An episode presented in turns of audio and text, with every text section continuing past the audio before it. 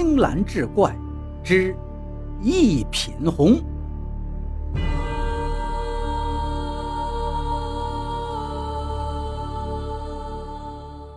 陆云山一听，什么命根子呀？不就是一盆盆栽吗？他转头又去劝说黄老汉，没想到，果然黄老汉也毫不动心。别说是百两黄金，就是一万两，我也不会卖的。这让陆云山更加郁闷了。这父女俩真是不可理喻，放着现成的富贵不要。巧梅见陆云山闷闷不乐，在一旁劝慰道：“我不图什么荣华富贵，只要你踏踏实实跟着爹学做盆栽，赚的钱足够我们吃穿用度了。”陆云山听了，点了点头。这些日子，他也的确闲得慌，就听从了巧梅的劝导，开始潜心学习盆栽技艺，很快就学得有模有样了。这一天。他趁着黄老汉不在家，巧梅还没起床，用自己新做的一个盆栽换下了一品红。这盆假的一品红看上去可以乱真，他料想黄老汉一时半刻不会察觉。陆云山其实是心高气傲之人，他岂会甘心做一个花农呢？偷换了一品红后，他就按着告示上的地址找上门去。那家主人见到一品红后，果然是惊喜不已，二话不说就给了他一百两黄金。陆云山没想到买主竟如此痛快，便说日后还可以免费帮忙打理。不料对方听了却笑道：“看来你对这个盆栽的价值还不甚了解呀。这个树种叫雀梅，我买它非是为了观赏。”而是要用它来入药的。陆云山一愣，入药？主人解释道：“这盆一品红和普通的花草不同，它周围常年笼罩着一层淡淡的雾气，这就是它的精华。可见它不仅是块老根，还是一块灵根，吃了可以延年益寿啊！因此我才买来，是为了孝敬母亲。”陆云山从他家里出来后，很快就盘算好了，他要带着这笔钱回老家去，到时再花钱买个官来做。只要有权在手，还愁没有富贵日子吗？于是他在街上雇了一辆马车，立即踏上了返乡之路。谁知刚走到半道，车夫突然停了下来。陆云山探头一看，竟然有一棵大树横在道路中间。陆云山大叫：“倒霉！”让车夫绕行。谁知绕道走了不到一里地，又有一棵大树挡住了去路。陆云山这才觉得蹊跷。他下车想仔细看，可跳下车后再看，哪儿有什么大树啊？路中间站的人分明是黄老汉，而车夫已觉出怪异，驾车就逃了。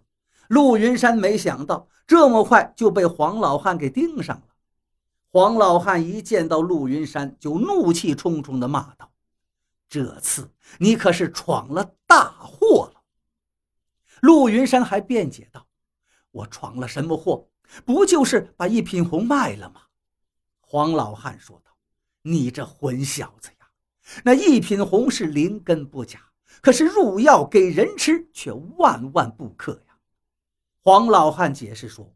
百年以上的灵根吃了的确能延年益寿，可那盆一品红却是千年灵根，药效之猛烈，一般只能用于起死回生，让濒死之人吃的。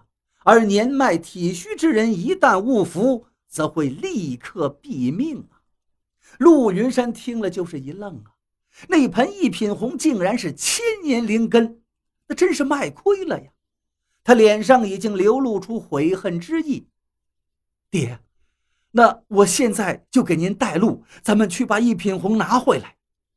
黄老汉呢，信以为真，转身向前走去。见黄老汉毫无戒备，陆云山突然从袖口里抽出一把匕首，想结果了黄老汉的性命。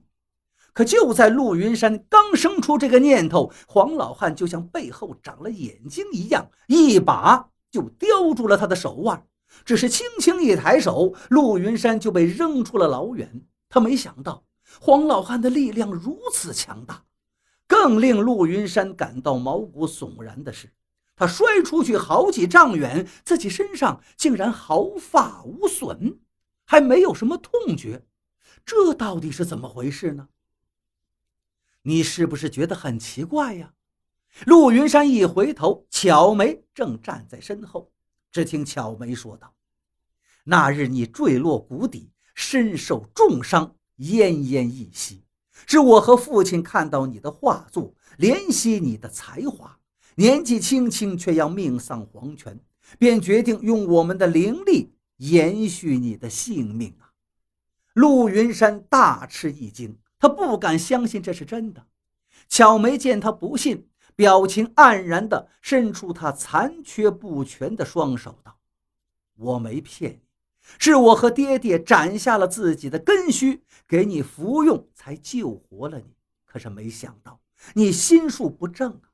刚才若不是爹爹试探你，我还对你抱着幻想。”陆云山听到这里，惊骇不已。他明白了。原来巧梅就是一品红，她竟然是个树灵。这时黄老汉在一旁冷笑道：“可恨呐，我家巧梅看错了人。若不是我及时赶到，施法将她搭救出来，她的真身恐怕就被熬成了药渣呀。”陆云山也冷笑道：“是你这个老树精骗了我，让我娶了这个丑八怪。”巧梅一愣，伤心地说道：“哎，我爹并没有骗你，他是一棵老黄杨，而在他眼中，我却是这世上最美的女子啊！”说完这句话，黄老汉和巧梅突然就隐去不见了。陆云山哪儿见过这样诡异的事情，呆愣半晌，才从地上爬起来，看到庄前的包袱还在。连忙跑过去想捡起来，谁知道他一伸手却抓了个空，他的手竟然从包袱中间穿了过去。陆云山这才恍然大悟，失去了黄老汉和巧梅的灵力护佑，现在的他只是一缕孤魂。